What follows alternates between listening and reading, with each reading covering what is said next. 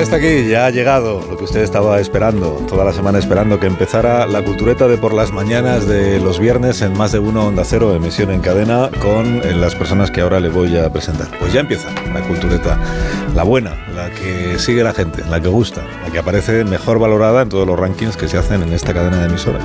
Se pregunta a los oyentes, ¿qué es lo que usted más valora de la cultureta de por las mañanas de los viernes? Ahí sale.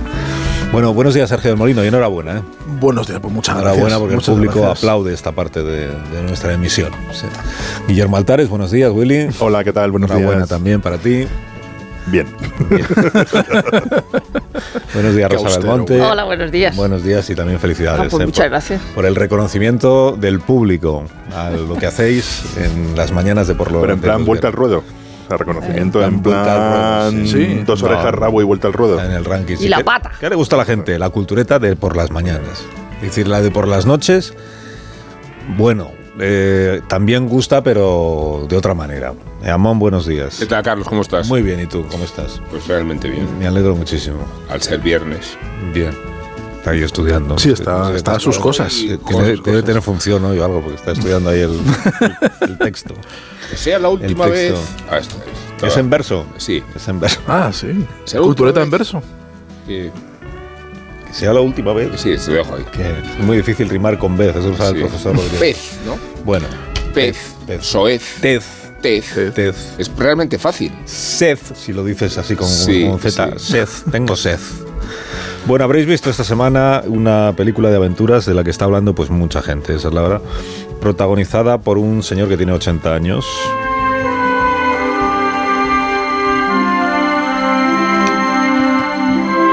La banda sonora la ha compuesto un señor que tiene 91 años.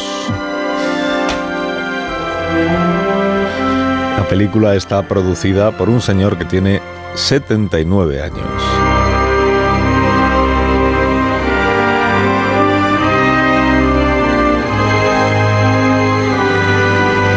Está interpretada, además de por el señor de 80 años, cuyo nombre me doy cuenta de que no he dicho, por otras personas que también tienen una edad, digamos, apreciable, como el octogenario John Rhys Davis o como la septuagenaria Karen Allen. Se estrenó el miércoles en España. Indiana Jones y el Dial del Destino, así se titula. Indiana Ah, sí. Jones y el Dial del Destino. Una película pues para pues, para personas jóvenes como vosotros, que habéis tenido ya ocasión de verla. ¿Habéis visto los Sí, cuatro? sí, sí, sí, sí, sí. El- Yo no, he podido. El mismo no he podido. miércoles. No has podido, no El mismo nada. miércoles el día del estreno. No he podido porque eh, me quitaron la posibilidad los, los sucesivos entrevistas de, de Sánchez y de Feijo en horario nocturno. Entonces no pude. Ah, qué mala suerte. Vaya, hombre. Qué O qué, suerte. o- o qué buena suerte, ¿eh? porque tampoco voy muy Ah, no sé, yo es que no la he visto, idea. no sé si está bien o no es. ¿Tú vas a ir al cine a verla, Carlos? Te pregunto con sinceridad. Yo, que sí he ido. Si vas a ir a verla al cine. Eh, dependerá de lo que digáis vosotros ahora. Seguro. Qué mal están las sí, cosas. Yo, yo, yo iría. Yo me fío muchísimo del criterio de los culturetas. Eh, no, no diré. a ver, de en- Willy no tanto porque diré es un- es un fanático, dirección. No, no, o sea, no. No, precisamente habrá que me fiarse me- más. Me, me ha gustado, no, no me o sea, me, me pasa como pasa tantas veces en el cine en los últimos tiempos, que es una película que ya has visto. De hecho, hay, es- hay partes cal- cal- cal- calcadas, hay, un, hay una parte final que no creo que debamos contar nada muy diferente, pero hay una persecución en tren que ya hemos visto. Incluso hay escenas que homenajean explícitamente, incluso la música que estamos escuchando, pues tiene trozos de la música de la última cruzada, tiene trozos del que entonces la parte mala es ya la has visto. Hay una empieza porque es el principio una gran persecución en el tren cuando la tercera parte empieza con River Phoenix en esa persecución tan divertida en el tren, hay nazis, hay tesoros, hay mm, todo lo que podemos ver. Eso es, digamos, la, parte que hemos visto. eh, eh, bueno, pues yo creo que baja un poco la película, pero es Indiana Jones, es muy divertida, está llena de referencias, eh, hay una parte estupenda de Nueva York, yo creo, que eso sí que es bastante nuevo de este héroe. Esa idea eh, sería como un western crepuscular eh, aplicado a India- a- a- a- Un western a- a- a- crepuscular, y a- madre a- mía, aplicado a madre Indiana. Jones. Me parece El- bonito, El, viejo Sí, sí, es como sí. el dorado, Vamos, el, el- viejo como John. Wayne en el como John Wayne en el dorado, el, el viejo héroe cansado que sin embargo tiene que volver, tiene que volver a, a- a salvar a la humanidad otra vez. Eh, lo que no sé si es más una película de James Bond, no sé si es parecido. Hay un momento en que no sabía si era una película de James Bond o de Indiana Jones. todo, todo Eh, es muy atractivo, que la película repita clichés y que parezca una película de James Bond. No voy a ir a verla entonces. Pues, muy, pues harás muy mal, porque la verdad que es una. Yo una esto me tragué dos horas y media sin pestañear. Es- son eso, dos horas y media que se pasan eh, sin, sin sentirlo, sin notarlo. Eh, efectivamente, eh, tiene mucho de homenaje a toda la saga de Indiana Jones y eso implica que hay escenas calcadas, hay guiños constantes, hay... eh, de hecho, creo que eh, es una película hecha como despedida y como tributo a toda a toda a toda la saga y es una película pues para, para convencidos para convencidos de Indiana no si, si va- mm, alguien hay algún paracaidista que caiga por ahí por casualidad pues no eh, se va a perder la fiesta porque creo que esto es una es, una fiesta para un club privado muy amplio de- de muchos millones de personas pero para los eh, indianos con, eh, indianos convencidos, ¿no? Eh, y, a mí me ha gustado mucho precisamente la parte ya vista también. O sea, también me ha gustado eh, esa parte de, Nueva York que aparece justo después del prólogo. Como todas las películas de, Indiana Jones, tiene un prólogo al principio donde se empiezan a plantear, a, plantear la aventura y un prólogo que ocurre en otra época y en otro, en, otro momento, en la Segunda Guerra Mundial. Y luego ya nos trasladamos al, al Nueva York de la de, de finales de los 60, en el que está, pues eso, vemos a un Indiana Jones que ya no es Indiana Jones, ¿no? Claro, con, un ya- con un rejuvenecimiento digital. Bueno, eso- eso- eso aparte. Inquietantemente bien conseguido. Muy bueno, porque el que habíamos en el, visto en el, en el irlandés, Ahí cantaba. salió mal, ahí salió cantaba y aquí no. Aquí Pero ahí salió mal. conseguido rejuvenecerlo Salió, salió mal, yo creo que porque eh, no lograron eh, eh, no lograron llevar el rejuvenecimiento a la forma de andar y de moverse de, Pero aquí de- sí. de Robert. Aquí sí, aquí eh, m- m- Harrison Ford se Bastante mueve miedo, sí. como un tío de 40 años, es alucinante, sí, sí, es una cosa impresionante. Bueno, un tío de 40 años, bien, o sea, no, no, no, no como, no como yo, eh, que, me, que me muevo más tirando a Robert De Niro. El, el- y la película, la verdad, No te esa castigues parte. más, Sergio, no te castigues más. No, pero es verdad. o sea, Ya no, está, ya lo has dicho, Lo, constato, está, lo constato. Pues ya está, se lo he dicho, tampoco lo he repetido. Solo, solo lo he dicho una vez. Eh, y la parte de la parte de Nueva York, la parte de, de- en la que vemos al profesor a punto de jubilarse, ya olvidado por todos y que ya su tiempo ha pasado, a mí me parece de una poesía eh, fa- me parece sensacional. Y la verdad que sí, que yo creo que es una película que sí, que ya la hemos visto y que, que tiene muchas, eh, muchas referencias y muchos guiños y es para convencidos, pero precisamente esa es su gracia. Y eso es, la, es una, una película más que digna, una despedida que incluso al final te emociona, porque dices, estás asistiendo ya a un cierre que pocas veces eh, tienes oportunidad de asistir, ¿no? A un cierre de verdad de todo de- y un homenaje eh, muy bien hecho a una saga. ¿Y a ti, Sí. Rosa, qué? A mí me ha gustado mucho, no me, no me despisté ni No un momento. Ni un momento durante, durante la película. Eh, Compré como siempre dos asientos. Hice la esvástica así en, el, eh, en, en los dos asientos. Y.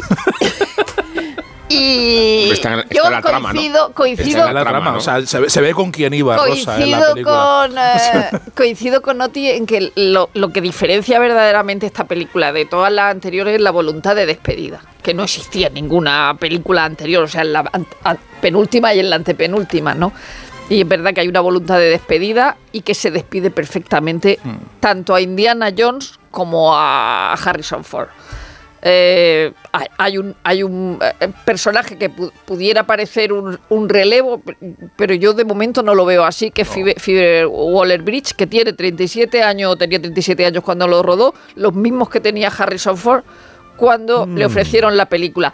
Que yo no sé si todavía Tom Selleck está lamentándose de haber rechazado el, el- el Dis- papel. Disney ha dicho que va a hacer un spin-off, o sea que a lo Ya, mejor hacen que, eso. que puede hacer eh, Philly- eh, Phoebe Waller-Bridge y me parece bien, es la chica de la película, pero no es la chica que se lía con el héroe. Es decir, esa, esa es la parte de modernidad también de la película, siendo una película antigua con los mejores medios. Y ahí está lo de la dig- lo del rejuvenecimiento digital, que es alucinante. O sea, porque tú estás viendo no una cosa falsa ni de cartón piedra, estás viendo a Harrison Ford como Han Solo, o sea, con, con esa juventud de Han Solo. Y, y es Bueno, muy entretenida. eh, yo no dudo de vuestro buen criterio, mm, sobre, pero eh, voy a pedir el comodín del cineasta. Tenemos a una persona al teléfono que eh, pues, pues sabe mucho de cine, esa es la verdad, y yo creo que está en condiciones de... Ah, no está todavía está el el teléfono. Está Estamos rodando. llamando a una, a una persona. cineasta. Habíamos quedado con esta persona y nos aseguró que estaría disponible. Ah, ¿Está ya el teléfono? Sí. Hola. ¿Pero Hola, ¿Qué brujería es esta? Hola, buenos días. Buenos días. Buenos días. Eh, ¿Es usted eh, cineasta? Soy un cineasta de prestigio, efectivamente. Ah, de prestigio, entonces no es al que estábamos buscando. Perdóneme, ya le, ya le llamamos otro día. no. Que se, se trata de Nacho Vigalondo, el famoso cineasta, Hombre. ¿sabéis? Que- que está- Esto es una brujería. He oído hablar de él. sí, una Los oyentes tienen que saber que están siendo estafados porque llevo un rato escuchándoos aquí en, en la escucha, Uy, en qué segundo estafa. término, qué estafa. y he escuchado una voz decir western crepuscular Sí. y ya me he sentido en casa. He dicho, estoy en la cultura.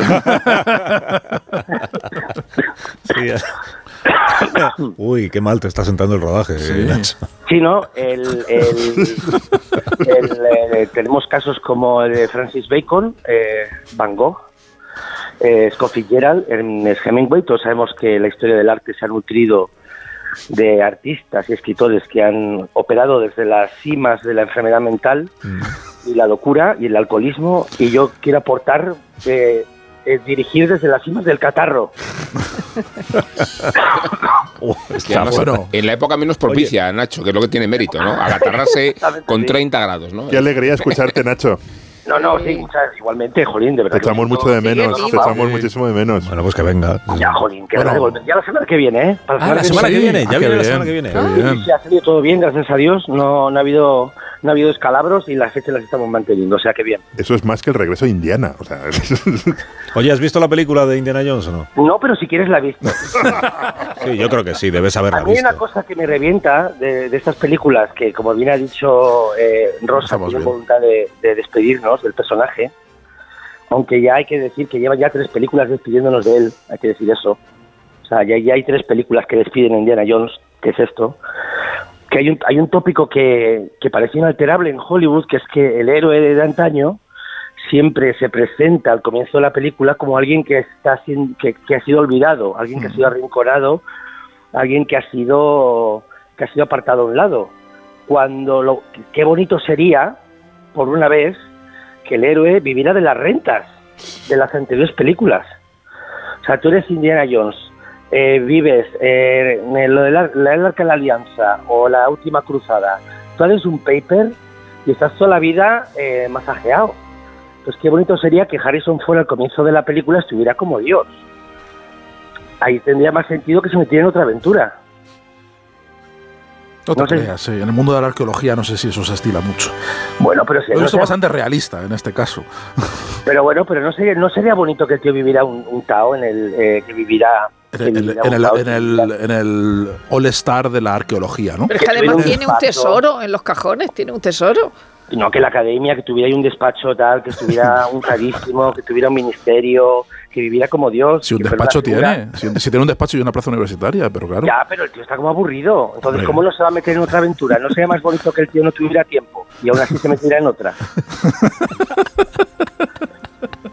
que estuviera todo el día haciendo conferencias, escribiendo prólogos, eh, eh, pues acudiendo a, a tertulias, ¿por qué no? Y que el tío aún así dijera, no, no, voy a irme a la siguiente aventura. O sea, eh, que Pero fuera, no- que fuera, en lugar de Indiana Jones, fuera que fuera Juan Luis Arzuaga, Que, ¿no? no, que fuera Sí. Carl Bernstein y nos riéramos de él. Hombre, Exactamente, exactamente. tampoco. Bueno, pues, pues, eh, gracias por tu, por tu criterio. Sobre, Con tus toses. está, está en las últimas ya. Ocho, ocho estrellas le doy, ocho de diez. 8 de 10. 8 de 10. Ah, sí, Muy muy bien. bien. Muy buena nota, ¿eh? Muy bien. Notable, ¿no? Bueno, Eso, ¿no? ¿y, y cuántos días te quedan de rodaje? Porque en el estado de salud en el que te encuentras, igual la película queda um, sin terminar. Hombre, pues igual el que la película sea póstuma es la única oportunidad que tiene de alcanzar la gloria. ¿No? No sé, yo estoy dispuesto a sacrificarme por mi cine hasta ese punto. Ya no me queda mucho por hacer. Bueno, Nacho, que te esperamos aquí la semana que pues, viene, que no te entretenemos, que tendrás cosas que hacer. Venga, muy Un bien. abrazo. Tendrás una, Abrazo. tendrás una Abrazo. película que terminar de rodar. Adiós, adiós, adiós. Venga, besitos. Bueno, Indiana Jones, el tema cultureta. Luego, si queréis decir más cosas, esta noche tenéis mucho tiempo, que empieza a la una el programa, ¿no? La- Sí, son dos horas. son dos horas. Hemos ganado tiempo, hemos ganado credibilidad. Sí. No oyentes, porque el último EGM, digamos que. Eso no se dice. Ah, perdón. Es- Es el único comunicador que dice que ha, que ha bajado. claro. Así que el único que lo dice habiendo bajado y, y no que te has porque. consolidado. No sé si me explico, vamos. Has afianzado la confianza de quienes ya te escuchaban. ahora te escuchan los, los mismos o menos pero con más con más entusiasmo, con más, tiempo. Entusiasmo. Eso es que más gente se da al podcast. Sí. Oyentes tenemos sí, más. eso es. Son, los son, escuchan de otra manera. ¿Cuántos tenéis? Bueno, es igual. No déjalo, no me lo preguntes. No me hagas, no me hagas esto. Tenéis quizá menos, pero más rato. solo en ello. Esta es buena. Tenemos menos, pero más rato. Es como el share. Como Aburrimos granos- durante más tiempo. Aburrimos durante más tiempo. An- Antes estaba eh, cada oyente, por ejemplo, 10 minutos y ahora están 13 minutos. Tenemos como granos de arena en la playa en la que aparecen Sean Connery y Harrison Ford en la tercera parte de Indiana Jones. Hombre, sería muy fácil cambiar lo digo, la idiosincrasia del programa y hacer el calimocho matinal, pero yo no puedo pasar por ahí. Tengo principios. O sea, el León se va como un tiro, ¿eh? como una moto, que diría. Como María Guardiola. Más de uno en Onda Cero, donde Alsina. Nueva victoria de Carlos Al...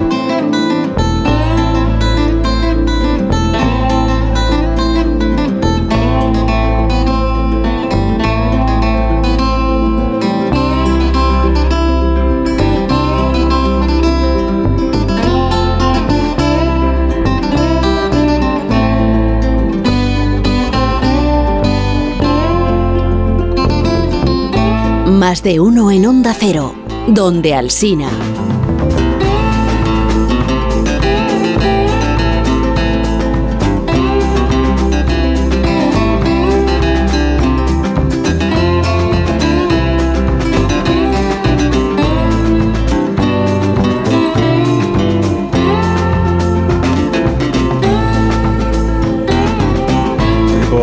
Equipo, de este programa, que es eh, La Cultureta de las Mañanas, que es, es un gran programa, ha tenido acceso a un documento inédito.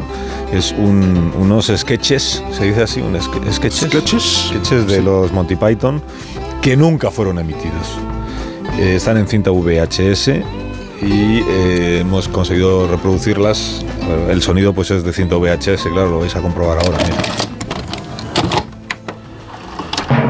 La vida de Brian. Los epílogos medievales muy judíos.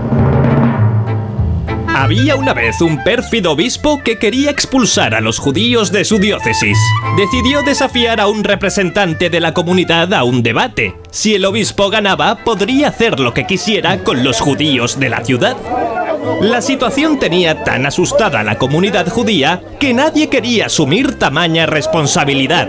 Así que estaban ya a punto de darse por vencidos cuando un hombre sencillo llamado Yankel dio un paso al frente y dijo que él aceptaba el desafío. Pero como Yankel y el obispo no hablaban una lengua común, se decidió que el debate se haría por señas. El obispo avanzó orgullosamente hasta el centro de la plaza de la ciudad y alzó tres dedos. Yankel alzó un solo dedo como respuesta. A continuación, el obispo, un poco desconcertado, señaló a lo lejos. Yankel respondió señalando resueltamente el suelo. El obispo, obnubilado, sacó de la sotana una manzana. Yankel sacó una barra de pan. Y entonces el obispo dio media vuelta y se marchó furioso gritando. ¡Se acabó! ¡Han ganado los judíos! Cuando los miembros del clero se agruparon a su alrededor preguntando qué había pasado, el obispo respondió. Primero, alcé tres dedos para indicar el poder y la majestad de la Santísima Trinidad. Y el judío alzó un solo dedo para replicar que el poder soberano lo encarna más plenamente una sola forma, la del Dios único de los hebreos. Yo le repuse que el Hijo de Dios regresará desde lejos donde se encuentra ahora. Y él replicó que la fe no debe juzgarse por una promesa abstracta en un futuro lejano, sino por lo que ocurre en el presente. Solo me quedaba un argumento. Saqué la manzana de Eva, signo del pecado original, pero entonces él sacó el trigo, que es el sustento de la vida, apelando a la misericordia divina en vez de al prejuicio. Me tapó la boca. Al otro lado de la plaza, frente a la sinagoga, había mucho holgorio, y los rabinos le preguntaron a Yankel, ¿cómo has logrado derrotar a la mente más preclara de la iglesia en una disputa teológica? Pues la verdad es que no tengo ni idea. Primero él me dijo que quería tres debates y yo le respondí que con uno había de sobra. Luego me dijo que deberíamos discutir un poco más lejos y yo le repuse que por mí mejor aquí. Y luego él me enseñó su desayuno, pero cuando yo le enseñé el mío, el tipo se largó enfadado.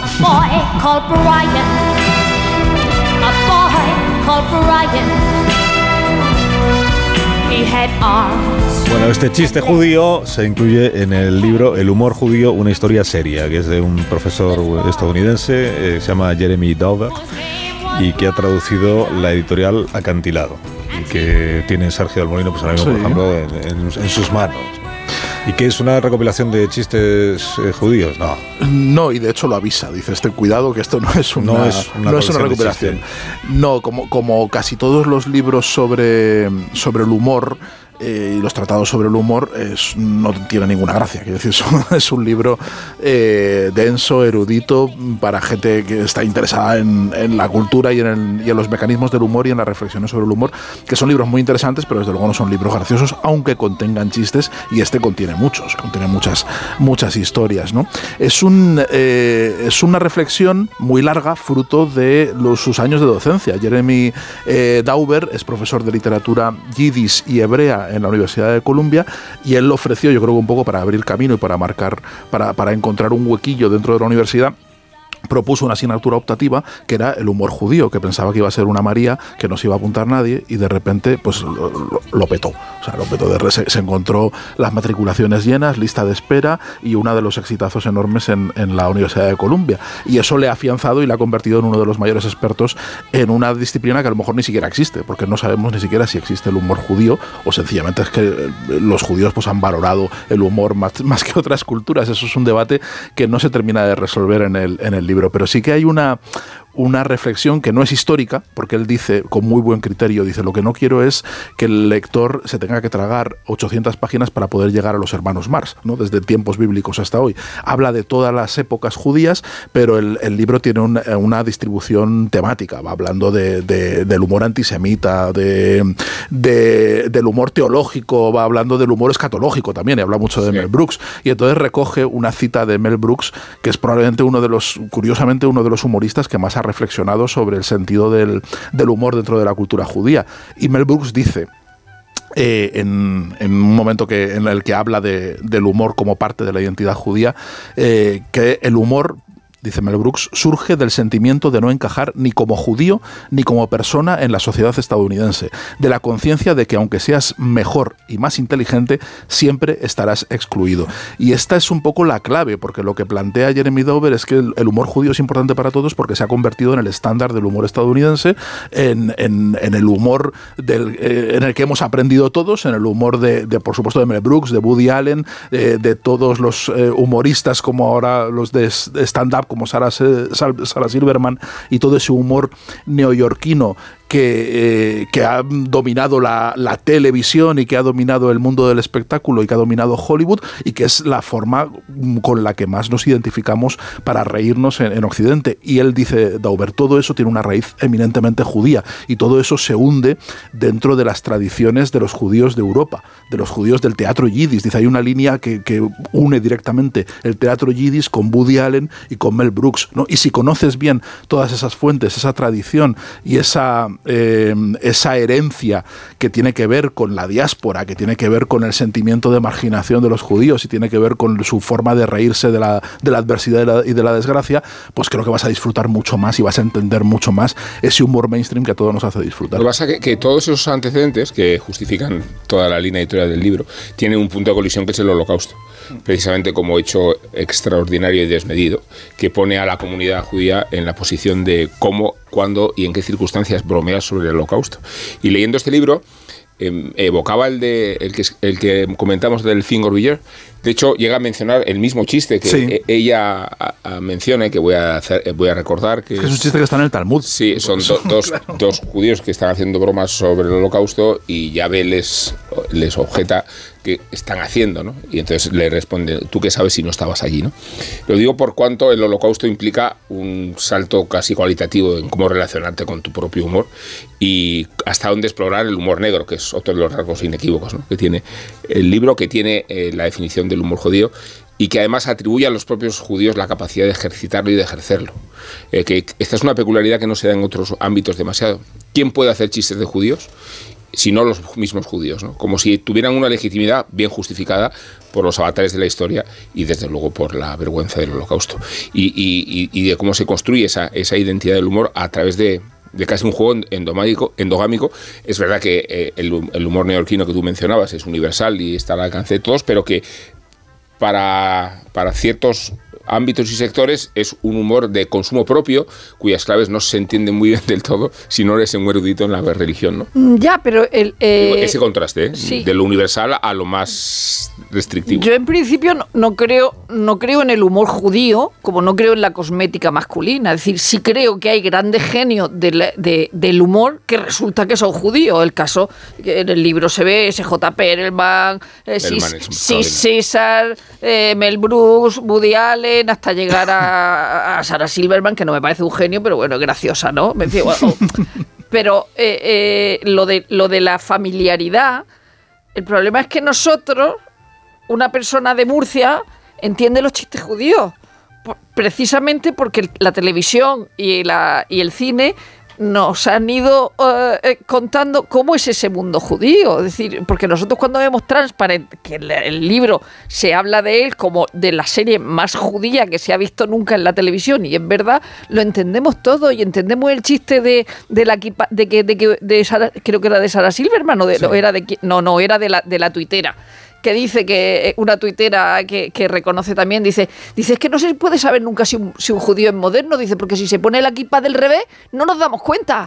Porque, porque, dice, se la pone para atrás y no nos damos cuenta porque siempre está para atrás, ¿no? Entonces, todos esos chistes nosotros los entendemos. Entonces, es verdad que por un lado Todos, es todos un... no sé yo, ¿eh? Bueno, pero, por un, bueno, pero los propios judíos, cuando hacen los chistes, eh, también eh, esperan que tú tengas una referencia. Entonces, sí es verdad que es una, un manual erudito y pesado, pero eh, hay un momento en que dice, bueno, va- vamos a empezar ya con los Sí, pedos. o sea, pedos. que no, que no es No, está lleno, está lleno de chistes. Y además, cuando, y- cuando, y em- cuando habla de Seinfeld, por ejemplo, que, que Claro. entronca con lo que decía, con lo que decía Rubén del, de, de la legitimidad sobre por reírse, él desgrana un episodio, uno de los mejores episodios de Seinfeld, con, con- donde está, donde está eh, Brian Cranston, que hace de, hace de dentista, en, en el que eh, Brian Cranston se convierte al judaísmo, ¿no? Le dicen, ¿sabes que me ser el dentista de Seinfeld? Y se convierte al judaísmo y está todo el rato haciendo chistes de, de- de judíos. pa- para poder- para poder hacer para- chistes de judíos. Entonces, eh, eh, Seinfeld se cabrea y se va a contárselo a un cura. Y le dice el cura, claro, dice, a ti te ofende, te ofende como judío. Dice, ¿qué narices? Me ofende como humorista. Me ofende. Pero que el, que el libro no tiene, no, no, no tengo claro que sea una, una cosa erudita y, y, y, y sí, eh, pese a que hable de la Torá y de la Biblia y de los orígenes del humor judío, y sin embargo sí que es, es un manual de cultura popular porque el, el judaísmo y los chistes de, los Claro, de pero los de cultura judíos... popular, cosas, de, cultura Claro. popular neoyorquina. O sea, yo creo que el libro, No, no, pero es que a, es a mí me, no, porque se sal, por ejemplo, Go- Goscinny o Ionesco no, no, no habla de ellos. O sea, es el humor judío. o Pero sea, sí de los viñetistas israelíes Sí, actuales y de pero la o, televisión. o, o Bolinsky, o sea, hay toda una... Y- y de toda Europa del Este, de Europa del No Este. habla de lo que conocemos, pero por eso digo... ha- lo de- habla, habla del humor, de cómo el, el humor de Europa del Este, de tradicional, llega a Nueva York y se transforma en Nueva De York. O sea, Kafka habla un a, a mí lo que me ha pasado con ese libro es que es como, no necesito saber tanto de algo que no sé si existe. Por otro lado, tiene partes bastante... A mí me ha sorprendido mucho la historia de que existiese lo que llaman el Borscht Belt, Sí. que son es- esas montañas del norte del estado de... Bueno, ellos dicen del sur, al norte de Nueva York. Los eh, Catskills. ce- Los cerca, cerca de, de Poughkeepsie, Los que es donde veraneaban los judíos ricos y donde se creó una especie de, de circuito, donde se creó una especie de circuito de cómicos de donde nacen muchísimos de los cómicos. Es como esa la granja no de San. Ildefonso de los cómicos. De los- Pero ahí empezaba, los- ahí empezaba eh, eh, Mrs. Maisel, ¿no? La serie de Mrs. Maisel empezaba. los- No, no he de visto. los Catskills. No, no he visto. Entonces, a- yo el, el- el libro me parece muy neoyorquino céntrico. Al Claro. final es como el humor de Europa del Este es digerido en Nueva York por los grandes cómicos y se convierte en una marca prácticamente universal del, del- humor. Y luego, claro, ¿qué tiene que ver el humor de Mel Brooks con el de mm, con el de Woody Allen?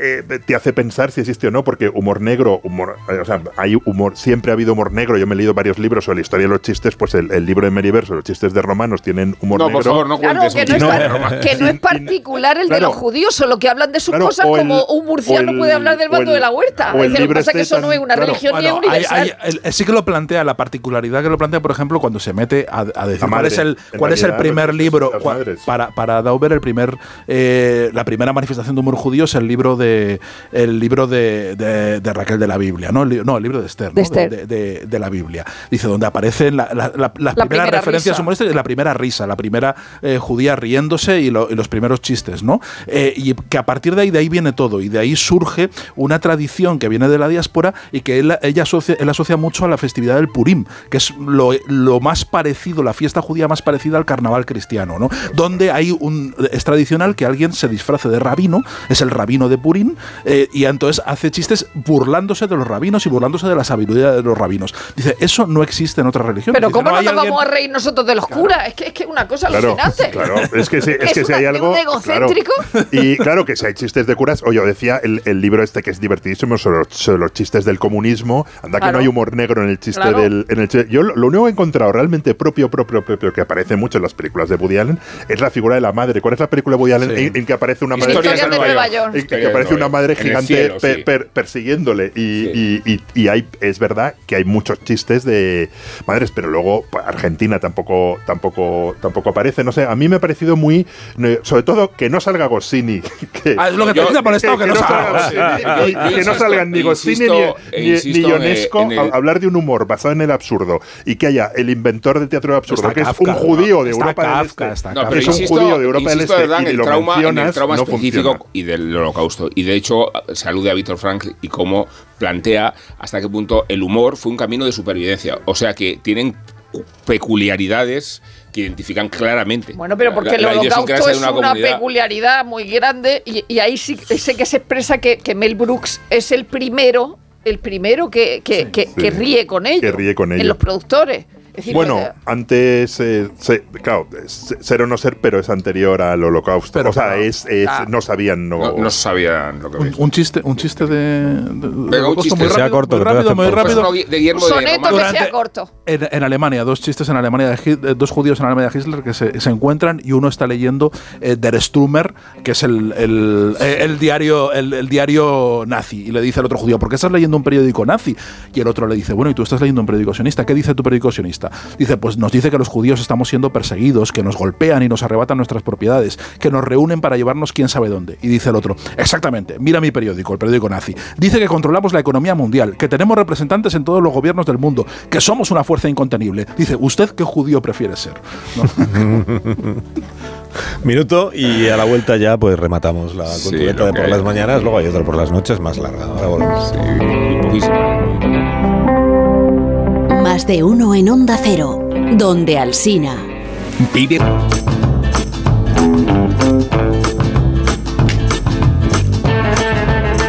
Alguna cosa que hayáis visto en la tele, en el teatro, en el cine, aparte de Indiana Jones, eh, alguna, serie- Luisa alguna serie? Fernanda, ¿eh? Estoy viendo Luisa Fernanda Ah, a mira, la zarzuela. pues mira, Tratada con magníficas condiciones y cuando se trata de la zarzuela con buenas condiciones, este es un, este es un cambio, es- una nueva línea que inicia la cultureta. Es una cosa estupenda, déjate pero de Wagner, ¿no? que se abre a otros públicos. se acaba hoy y no hay entradas, porque luego digan que no le interesa a la gente la zarzuela. Es Muy verdad. bien planteado un un- un- con el maestro Gómez Martínez un, y un cantante extraordinario, Juan Jesús Rodríguez. Y digo que cuando se hace muy bien la zarzuela, la respuesta es masiva. He, he- he leído a la directora de la zarzuela que quiere hacer Doña Francisquita. Para Sí. esa me saco entradas con tiempo, porque Muy bien. Muy bien, pues esta noche en la cultureta larga hablaréis Zarzuela. de zarzuela. Y a Chulapaus, vamos Y a hablar a Chulapaus. Y a lo mejor de algún otro de algún otro asunto. No hay ninguna serie de esas raras que, No. que le gustan a Sergio y solo a él. Yo creo que se las, es, que No, es como ya, Rosa, se las estamos, inventan. estamos con sequía. no hay Bueno, ninguna serie. ¿no? es verdad, se las inventan. No, de- raras de las que solo me gustan a mí hay sequía ahora No, mismo. no, no, tú no has visto la de Amy Schumer vomitando todo el rato. No, Amy ¿Ves? Schumer, es que me. eh, Si Amy O sea, Schumer no puedo yo con Amy ella. Schumer se- eh, dice, estoy embarazada, pues voy a hacer algo con Netflix. Y entonces, aparte de su gira y tal, pues hace su embarazo. Y entonces se pasa vomitando to- todo el rato. Pero es como un especial cómico, o es una. sí, muy cómico, vida, sí, muy cómico. Está vomitando todo el rato. Se ve, se, se ve un- alguien en la ca- eh, eh, o sea, con la cámara ahí al lado del retrete y ella vomitando. ¿Y es todo el rato así? Sí. No, eh, evidentemente sale cuando acaba de vomitar. No, luego también va. Pero luego lo analizan. ¿En qué película, va- qué, qué película era que, tenía, que, habían puesto, que habían puesto la cámara dentro del retrete y se veía como que hay el vómito? Joder, yo esa no Que- la he que- visto. que- pero sí, la vimos y la comentamos aquí, Sí, que habían ha puesto una cámara dentro. Se Yo me no ha olvidado, mira. eso, Sergio. Me alegro de que se me haya olvidado. Yo no lo recuerdo. No, aquí no y se ve el vómito, si se ve hubiera cuando acaba lo de- recordaría. Sí, Yo yo creo que sí lo comentamos. Sí, sí. Sí. Sí, ya lo Bueno, buscaré. es radicalmente Bueno. anticonceptiva, te lo digo. Bueno, pues en esta época de sequías, de series, entonces no tenéis nada nuevo que, No, sí, que aportar. Nada que aportar, no, nada que aportar. Dice Rosa, sí, sí, hay muchas cosas. Sí, ¿no? claro. pero muchas Pues esta noche. Aparte de mi Schumer. Esta noche en la No, cultureta no lo a la una de la madrugada. Es un programa estupendo, ¿verdad? No deje usted de escucharlo. Si la legión de oyentes que tenemos por la mañana eh, a la una están ahí escuchando el programa de la noche, pues va a crecer enormemente. Eso es lo que queremos todos. Bueno, a esta noche os escuchamos. Adiós, Sergio. Hasta lunes. Adiós, Willy. Adiós. Adiós, Rosa. La, la caridad, eh, que- que la, la caridad Adiós, como camino para conseguir El, oyentes. el Qué 5 pena. presentamos nuestra novela en Madrid, que no la hemos presentado. Prepara unas huchas como las del Domo para salir a la calle a hacer una acusación. Minuto, Ya ahora